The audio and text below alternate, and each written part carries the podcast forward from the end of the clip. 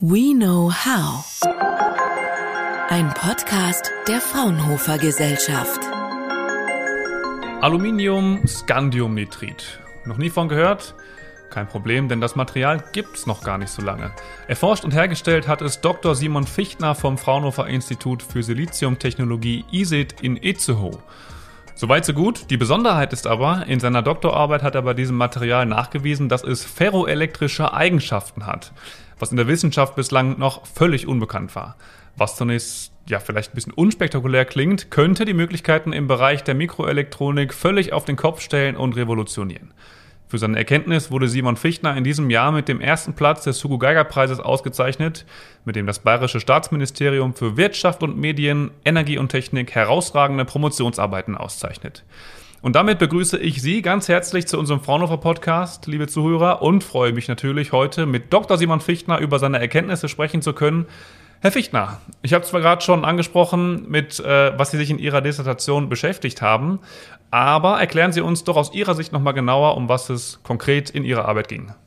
Ja, der Ausgangspunkt war sozusagen, dass es äh, Berichte aus Japan gab, ähm, ja, auch um das Jahr 2010 kam die erstmals auf, dass ähm, das Material Aluminiumnitrit, was wir damals auch am ISIT schon eingesetzt haben, ähm, deutlich verbessert werden kann, indem man eben das Element Scandium hinzugibt. Und ähm, basierend auf diesen ähm, Berichten wollten wir dieses Material eben auch für uns, für unsere MEMS, also für unsere mikroelektromechanischen Systeme, man kann sich das vorstellen, dass das ja, Mikromaschinen sind im Wesentlichen, die sich irgendwie bewegen müssen und diese Bewegung muss irgendwie angetrieben werden und wir wollten dafür dieses Material Aluminium-Scandiumnitrit eben zur Verfügung haben, weil wir uns hier ja einen wirklich großen ähm, ja, Performance-Sprung erwartet haben, den wir dann nachher auch so, ähm, ja, wie wir ihn erwartet haben, umsetzen konnten. Das war ja der erste Erfolg, den wir da mit diesem Material ähm, erzielen konnten.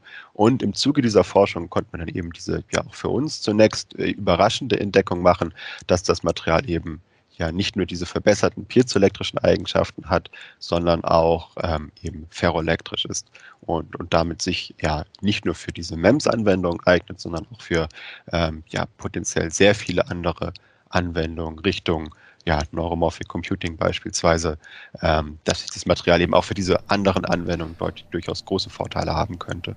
Mhm.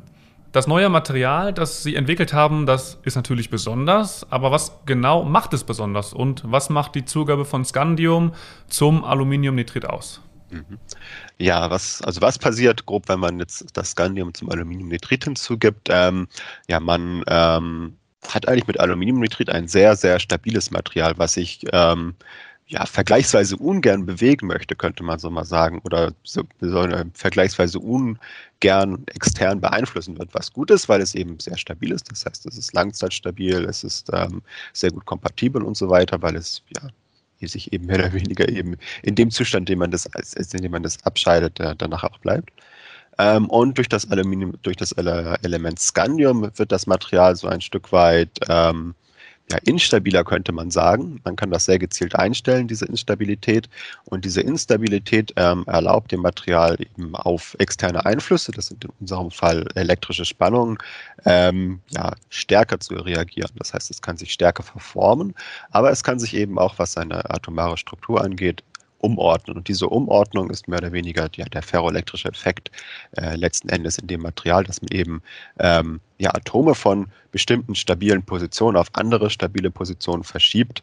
Ähm, und ähm, das Ganze findet eben mit Hilfe von elektrischen Spannungen statt. Das heißt, man kann das relativ einfach extern machen, diese atomare Verschiebung. Und ähm, ja, diese atomare Verschiebung kann man über Ströme oder über Ladungen auslesen. Und ähm, ja, über diese Auslesung äh, kann man zum Beispiel, kann man eben auch relativ präzise sagen, in welchem Zustand sich das Material jetzt befindet. Ähm, das heißt, wir haben im Wesentlichen mit diesem Material eine Art Speicher, ähm, mehr oder weniger direkt in dem Material ähm, realisiert. Das heißt, äh, man kann eben durch Anlegen elektrischer Spannung verschiedene atomare Zustände realisieren und die dann nachher ähm, ja, relativ leicht auslesen, was eben genau einem Speicher nachher entsprechen würde. Die Besonderheit, die Sie nachgewiesen haben, war die Eigenschaft ferroelektrisch. War das Zufall, dass Sie das entdeckt haben? Beziehungsweise wie überrascht waren Sie, als Sie diese Eigenschaft ja entdeckt haben, wovon Sie ja eigentlich gar nicht ausgegangen sind, glaube ich? Ja, wir haben nicht damit gerechnet, das in diesen Versuchen zu sehen. Das heißt, wir waren schon im gewissen Sinne überrascht. Es gab ein paar oder eine, eine einzelne ähm, theoretische, ja, theoretische Überlegung zuvor von anderer Seite, dass es in dieser Materialklasse ähm, ja dieses äh, Phänomen auftreten konnte. Das heißt, wir waren nicht völlig überrascht, dass wir es gesehen haben. Ähm, aber äh, man kann, muss sich das so vorstellen, dass wir nicht ähm, einen Versuch gemacht hatten und zack war das Ergebnis klar, dass das Material eben ferroelektrisch ist, sondern wir mussten uns da mehr oder weniger, wir mussten das so ein Stück weit herauskitzeln, dass es tatsächlich ferroelektrisch ist und auch sicherstellen, dass es ferroelektrisch ist. Das heißt, wir hatten in den ersten Versuchen ähm, ja einen relativ kleinen Effekt gesehen, ähm, der uns verwundert hat, eine kleine Unregelmäßigkeit könnte man sagen und, und daraufhin dann die Hypothese aufgestellt, dass eben diese Unregelmäßigkeit ähm, ja aufgrund eines ferroelektrischen Effekts in dem Material ähm, auftreten könnte. Und danach ging es dann darum, zu, ja, zum einen mal diese Unregelmäßigkeit in den Vordergrund zu stellen. Das heißt, ähm, ja, nicht mehr einen kleinen Effekt zu sehen, sondern wirklich ja, einen, einen, einen klaren, großen Effekt. Das war, war der erste Schritt. Ähm, das heißt, da mussten wir unser Material etwas anpassen und ähm, im zweiten Schritt ging es dann darum zu verstehen, ob das wirklich Ferroelektrizität ist, was wir da gesehen haben. Ähm, da es durchaus andere Effekte gibt, die in manchen Messungen, ähm, gerade in den einfacheren Messungen, ähm, ähnliche Effekte zeigen können. Ähm, ja, das waren im Wesentlichen die beiden, die beiden Schritte, bis wir ja, in gewissem Sinne die Gewissheit hatten, dass das Material tatsächlich ferroelektrisch ist. Und ja, wir waren, wir waren schon immer wieder überrascht da in, diese, in, in diesem, äh, in diesem Prozess eben zum einen mal, ähm, dass wir diese Unregelmäßigkeiten hatten und dann, und, und nachdem wir sie dann herausgekitzelt hatten äh, oder, oder klar darstellen konnten, ähm, ja, und, und, uns sicher waren, dass das Material ferroelektrisch ist, ähm, dann waren wir wirklich überrascht, wie groß dieser Effekt gewesen ist. Und das ist eigentlich auch der, die wesentliche Besonderheit, der wesentliche Abgrenzungspunkt jetzt zu anderen Materialien, dass eben dieser ferroelektrische Effekt in Aluminiumscandiumnitrit ja, ähm, ja anders auftritt, sagen wir mal, besonders stark auftritt im Vergleich zu anderen Materialien, also mit besonders hohen ähm, elektrischen Ladungen, die damit assoziiert sind und auch mit besonders hohen elektrischen Spannungen. Das heißt, das Material ist nach wie vor im Vergleich zu anderen Ferroelektrika besonders stabil. Und ähm, wir denken, dass eben diese beiden Alleinstellungsmerkmale neben ein paar anderen Alleinstellungsmerkmalen eben ja, diese, diese, diese Innovation, diesen Innovationssprung äh, ermöglichen werden, was, was ferroelektrische Anwendungen angeht, äh, den, wir uns, den wir uns im Zusammenhang mit Aluminiumscandiumnitrit jetzt erhoffen. Vielleicht nochmal zum Verständnis, was ist denn das Besondere an dieser Ferroelektrizität? Warum erhofft man sich davon Innovationsschübe? Warum sind dann anscheinend die Potenziale für Industrie und Wirtschaft so hoch? Ja, was macht das besonders? Warum ist das so gut? Also es äh, ist so, dass ähm, Ferroelektrika ähm, ja schon relativ lange erforscht sind. Das ist ein eher altes Forschungsgebiet, könnte man sagen. Also ähm, bestimmt schon, was, auch allein schon was dünne Filme und Mikroelektronik angeht, das ist bestimmt sind 30, 40 Jahre in der Erforschung. Ähm, ähm, aber man muss ehrlich sagen, dass es äh, ja bis jetzt oder lange Zeit danach aussah, als ähm, würde es eben den Sprung in die ähm, Anwendung nicht schaffen. Und das lag im Wesentlichen daran, welche Materialien zur Verfügung standen. Und ähm, ja, ein wesentlicher Schwachpunkt war immer, dass ähm, ja, die Stabilität der Materialien nicht ausreichend war, dass ähm, die Materialien relativ schnell sozusagen vergessen haben, äh, was, man, was man dort gespeichert hat. Ein weiteres Problem war durchweg eigentlich Kompatibilität. Ähm, also, dass man zum Beispiel ja, nur bedingt Kompatibilität zu diesem, ja, zu der wichtigen CMOS-Plattform hatte ähm, oder zu den, zu den CMOS-Prozessen. Ähm, und ähm, das hatte man in, der letzten, in den letzten Jahren durch, durch neue Materialien schon ein Stück weit äh, in den Griff bekommen. Aber es gab weiterhin größere Schwierigkeiten, was zum Beispiel Skalierung angeht, also oder Skalierbarkeit angeht, dass man eben ähm, ja, ferroelektrische Materialien nicht beliebig klein machen konnte oder nicht beliebig klein strukturieren konnte, weil sie eben ähm, dann ähm, ja, ja, ein Stück weit inhomogen wurden. Und, und das sind alles ähm, ja, Punkte oder, oder Schwachpunkte bestehender Materialien, die wir eben in diesem Aluminiumscandiumnitrit ähm, bis jetzt nicht äh, ja, sehen konnten, bis jetzt nicht, ähm, ja, die bis jetzt eben einfach nicht aufgetreten sind. Und zusammen mit diesen ja, zuvor beschriebenen ähm, Alleinstellungsmerkmalen, was die Stärke, was die Größe des Effekts und die Stabilität des Materials angeht, ähm, ja, sehen wir eben so viele Vorteile, ähm, die durch dieses neue Material zur Verfügung stehen, ähm, dass es, denke ich, angebracht ist zu erwarten, dass, ähm, dass sich das auch in den Anwendungen nachher ja eben sehr positiv niederschlägt. Wo macht sich denn für mich als Endverbraucher der Einsatz des Materials bemerkbar? Oder kriege ich davon im Prinzip gar nichts mehr mit? Ähm, ja, also ein, ein Aspekt, wenn wir jetzt über, über die Mikroelektronik sprechen, wäre zum Beispiel ähm, ja, neuromorphes Rechnen. Also dass wir zum Beispiel ähm, ja, irgendwann in der Lage sind, tatsächlich auch neuromorphes Rechnen auf Endgeräten zu haben, zum Beispiel eben auf, auf Smartphones oder äh, Laptops etc. oder in, in, in ähm, in letztendlich auch selbstfahrenden Autos. Und äh, man würde dort im Wesentlichen dann als Endanwender feststellen, dass dieses eben ja, präziser stattfindet, schneller lernt ähm, und mit einem geringeren Energieverbrauch. Dann schließen wir den Teil zu Ihrer Doktorarbeit fürs erste Mal ab, auch wenn man sicherlich noch einige Stunden drüber reden könnte. Lassen Sie uns aber auch etwas über Sie sprechen. Ich habe mich gefragt, wie kommt man eigentlich dazu, ein eigenes Material zu entwickeln? Wir sind im Jahr 2021. Man könnte ja meinen, es ist schon so vieles erforscht, ist es natürlich nicht. Wie kommen Sie dazu, ein, ein eigenes Material zu entwickeln? Ja, also es, es, ging so los, dass die, die ursprüngliche Idee, ja, ist eigentlich relativ aus, aus ein bisschen, ja, ein Stück weit untergegangen. Das kam von, von Theoretikern, ähm, die ähm, eben Berechnungen angestellt haben und ähm, dort ähm, ja, das Material Aluminiumnitrit, das Material Galliumnitrit untersucht haben, also ja, sehr verwandte äh, drei äh, für drei Nitrit-Halbleiter, die ähm, ja, vor allem im Moment ähm, in, äh, in Heterostrukturen eingesetzt werden.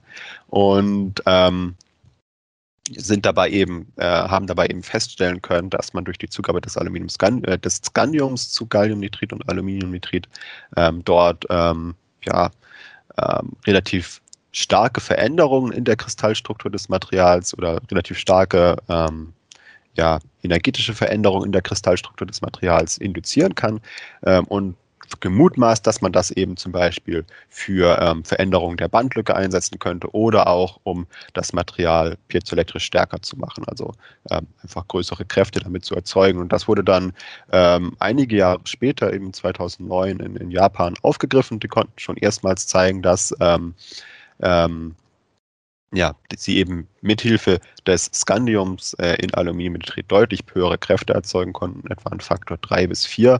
Ähm, und ähm, ja, in dem Sinne war es, war zumindest am Anfang, war es nicht so wirklich unsere eigene Idee, dass wir jetzt gesagt haben, wir machen jetzt Scandium in das Aluminiumnitrit rein, ähm, weil das zuvor noch niemand gemacht hat. Es war eher so, dass, dass wir eben diese äh, Effekte gesehen haben und uns gedacht haben, ja, das ist genau das, was wir jetzt eben für unsere MEMS, für unsere Lautsprecher beispielsweise brauchen, um ähm, ja, da noch diesen entscheidenden Schritt, Schritt zu machen, dass die eben beispielsweise tatsächlich laut genug sind, dass das nachher für Konsumenten auch interessant ist. Also so sind wir zu dem Aluminium-Scandium-Nitrit gekommen. Ähm, und ähm, ja, waren dann aber auch mit die ersten, die tatsächlich versucht haben, das Material ähm, ja, tatsächlich eben in Bauteile zu integrieren, also nicht nur reine Materialwissenschaften zu betreiben, sondern das Ganze tatsächlich auch in Richtung einer Anwendung zu pushen, ähm, gerade was eben MEMS angeht. Und ähm, ja, der Punkt, ähm, wo wir uns dann tatsächlich sozusagen von ähm, dem, was irgendwo zuvor gemacht wurde, auch nur annähernd ähm, ja, entfernt haben, war, als wir diese Unregelmäßigkeiten gesehen haben, ähm, die eben dann auf, auf Ferroelektrizität hingedeutet haben ähm, und uns dann wirklich darauf konzentriert haben, dass ja, das, das zum einen sicher zu beantworten, woher das kommt und das dann auch richtig darzustellen. Also ähm, wirklich zu erfassen, was jetzt das Potenzial von Ferroelektrizität und Aluminiumscandiumnitrit ist und was für Effekte dahinter stehen. In der Fachwelt ist Ihre Arbeit schon auf riesiges Interesse gestoßen. Sogar die amerikanische Forschungsbehörde DARPA ist schon auf Sie zugekommen. Und wenn man Aluminium-Scandium-Nitrit mal googelt, dann kommt man schnell auf so Überschriften wie Materialeigenschaft könnte Mikroelektronik revolutionieren, neu entdeckte Materialeigenschaft verspricht Innovationsschub in der Mikroelektronik. Da sind natürlich tolle Überschriften, finde ich. Ähm, wie kommt das bei Ihnen persönlich an? Schmeichelt Ihnen das oder ist es für Sie eher unangenehm? Wie gehen Sie damit um? Ja, ja. Ähm, also zunächst war es ähm, ja also die, die grundsätzliche wissenschaftliche Frage, die, die uns lange begleitet hat, war, ob dieser Effekt in dem Material oder ob das tatsächlich Ferroelektrizität ist, die wir in diesem Material sehen, oder nicht doch irgendein anderer Effekt.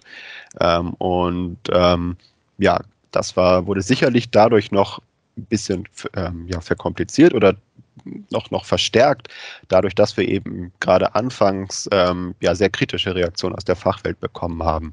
Das heißt, da war es schon, ähm, ja, zu dem Zeitpunkt wäre mir so eine Überschrift sicherlich sehr unwohl gewesen, dass das sicherlich auch vielen Kollegen, ähm, in, die eben in, in, bezüglich Ferroelektriker forschen, ja sozusagen aufgestoßen wäre oder äh, von denen negativ aufgenommen worden wäre.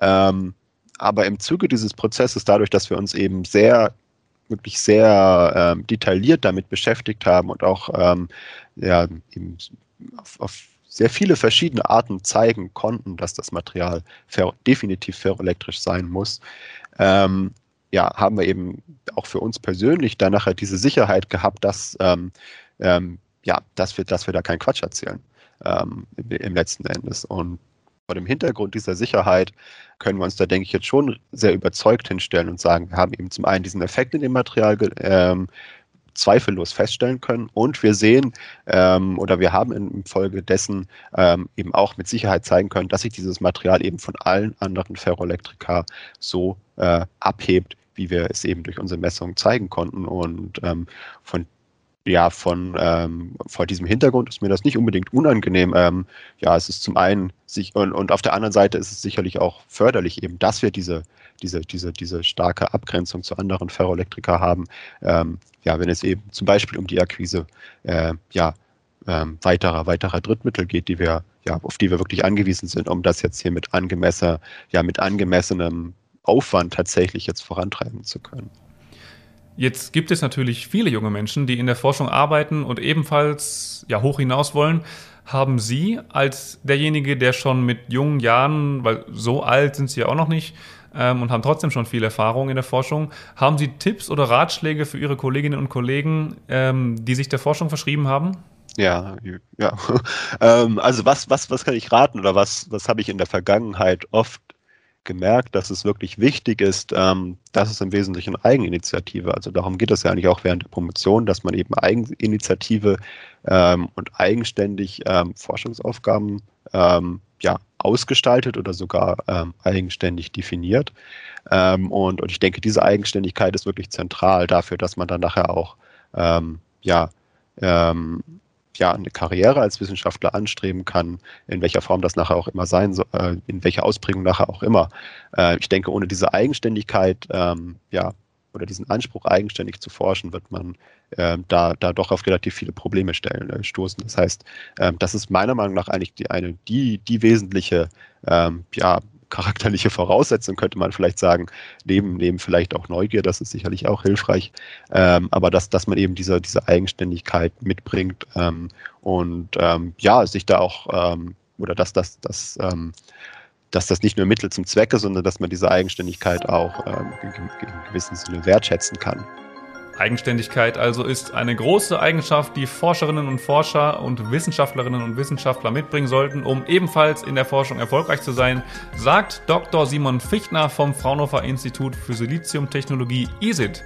Dr. Fichtner hat im Rahmen seiner Doktorarbeit nicht nur das Material Aluminium-Scandiumnitrit hergestellt, sondern dabei auch nachgewiesen, dass es ferroelektrische Eigenschaften hat. Welche Bedeutung das für die Industrie und Wirtschaft hat und warum diese Erkenntnis so revolutionär ist, das hat er uns heute in diesem Podcast erklärt. Herr Fichtner, danke Ihnen für diese spannenden Einblicke und natürlich herzlichen Glückwunsch zu Platz 1 beim Hugo Gagai Preis. Sehr gerne, ja. Danke Ihnen für das Gespräch. We know talents.